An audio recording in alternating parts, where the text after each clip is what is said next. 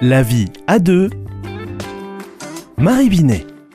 Bonjour à tous et à chacun. Alors aujourd'hui, les questions du jeu, mais est-ce qu'on peut définir le jeu? Ah, alors Ah. le jeu J-E-U. Ce sont deux jeux J-E qui se retrouvent à vivre à deux.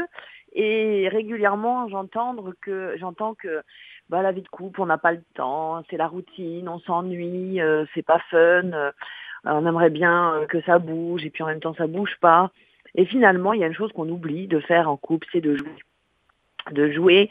Alors, nous sommes toujours d'éternels enfants, euh, et c'est vrai que en plus avec la présence des écrans, on, joue peut-être moins à des jeux de société, même en famille. Et pourtant, on l'a vu lors de, des confinements, les couples et les familles se sont remis à jouer à des jeux de société et ont redécouvert ce plaisir d'être ensemble, de partager un bon moment. Et en plus, on apprend beaucoup de choses sur la personnalité de l'autre.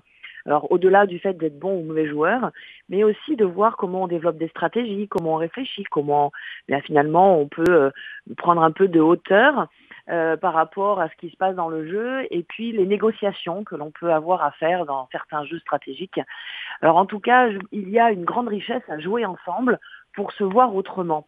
Alors jouer en couple, ça peut être euh, des jeux de société le soir ou en week-end, ça peut être aussi euh, ce- des jeux tendres comme se chatouiller, ça peut être euh, des jeux plus sensuels euh, en, étant plus dans la séduction, dans de l'érotisme, ça peut être des jeux sexuels avec une créativité euh, conjugale qui fait qu'on a, on va diversifier sa sexualité euh, en étant dans une créativité qui tout au long de la vie de couple va varier, bien sûr toujours dans le respect euh, de chacun.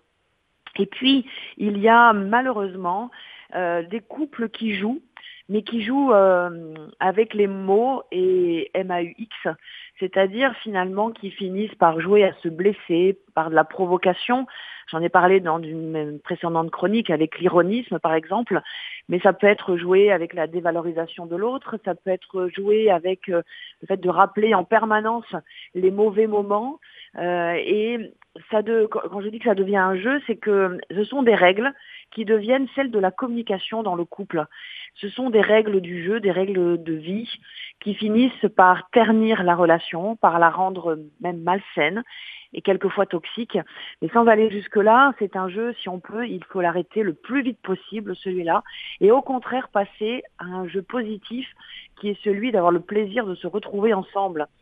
Alors la vie est une fête en couple et je pense que c'est bon de pouvoir aussi montrer ça à nos enfants, que la vie de couple elle est agréable, elle est bonne, elle est joyeuse, qu'elle nous fait rire, que nous rions ensemble, parce que ce rire, on sait combien il est communicatif. Et ça c'est tout au long de la vie, même quand on est grands-parents, qu'est-ce qu'on montre de notre vie conjugale à nos enfants et petits-enfants. Alors c'est une complicité à développer, à entretenir, et c'est en fait ça qui est formidable dans ce qui est proposé dans le mariage chrétien avec l'indissolubilité, c'est qu'on a tout le temps de le mettre en place et on sait que c'est fait pour durer. Et que, que se passe-t-il s'il y a un mauvais joueur? Ah ah. Ah, alors là, la difficulté, elle est toujours, si on prend euh, euh, le mauvais joueur, c'est celui qui va avoir du mal à se remettre en question et qui va plutôt euh, botter en touche en disant non, non, c'est pas moi, c'est toi. Et là, bien sûr, c'est toute l'humilité et, et je dirais l'authenticité, l'honnêteté dans la relation, c'est de se dire de toute façon qu'on est deux. Si le jeu se passe mal, c'est qu'à un moment donné, on, on ne respecte pas forcément correctement les règles du jeu ou qu'on n'adhère plus à la manière de jouer. Et ben voilà, la règle du jeu, c'est qu'on vous retrouve la semaine prochaine pour une nouvelle chronique. Merci beaucoup, Marie Binet. Bonne semaine. Bonne semaine à vous. Au revoir.